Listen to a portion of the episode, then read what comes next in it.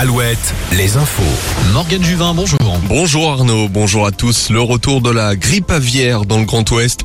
Le virus a été détecté sur une mouette mercredi dans la Vienne à Saint-Clair.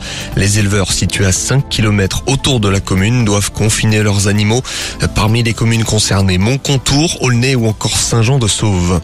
C'est l'un des cold cases les plus médiatisés, la disparition d'Estelle Mouzin en 2003. Depuis la mort de Michel Fourniret, son ex-épouse Monique Olivier est la seule mise en cause dans cette affaire et dans d'autres disparitions. La justice a décidé de renvoyer la principale suspecte devant la cour d'assises des Hauts-de-Seine pour complicité dans l'enlèvement d'Estelle Mouzin, mais aussi dans l'enlèvement et le meurtre de Marie-Angèle Domès en 1988 et Johanna Parich en 1990. Le patron du Hellfest condamné à 8 mois de prison avec sursis et une amende de 20 000 euros selon Ouest France.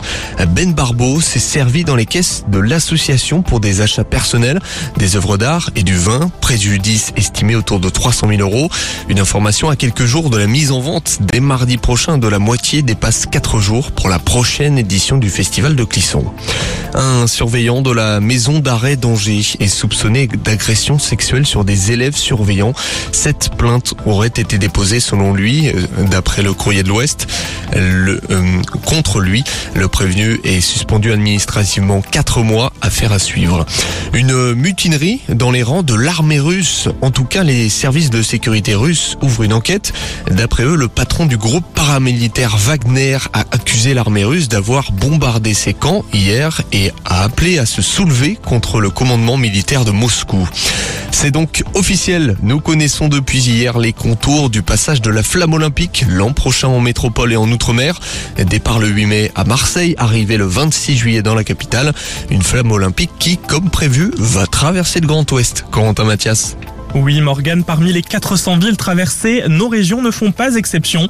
À premier arrêt le 23 mai à Bordeaux, avant de remonter vers Poitiers, aller en Anjou le 28 mai, puis Rennes et Niort. La flamme olympique sera accueillie le 4 avril au Sable d'Olonne. Elle est attendue à Brest le 7 avril. Elle défiera ensuite vents et marées depuis Brest, direction la Guadeloupe. La traversée se fera à bord du voilier maxi du skipper finistérien Armel Lecléache. La logistique est monumentale. 10 000 relayeurs seront engagés pour faire vivre cette mythique flamme olympique Merci Corentin. Et puis rappelons que les Jeux, eux, auront lieu dès l'arrivée de la flamme et jusqu'au 11 août. Demi-finale à l'Euro féminin de basket. Aujourd'hui, les Bleus, sixième au classement mondial, affrontent la Belgique, cinquième. C'est presque une finale avant l'heure sur le papier. Coup d'envoi à 20h45. En parallèle, l'Espagne et la Hongrie se rencontrent dans l'autre demi-finale. Une des plus grandes cyclo-randonnées de France se tient aujourd'hui dans les Côtes d'Armor à Calac. La PLB Muco revient pour une 31e édition. 7000 coureurs sont attendus au profit de la lutte contre la mucoviscidose. La météo sur Alouette avec météowest.fr. Quelques brumes à votre réveil dans le Finistère et autour de Limoges. Ailleurs, le soleil se lève. Il va rayonner toute la journée. Les chanceux en bord de mer vont pouvoir profiter de la plage. On observe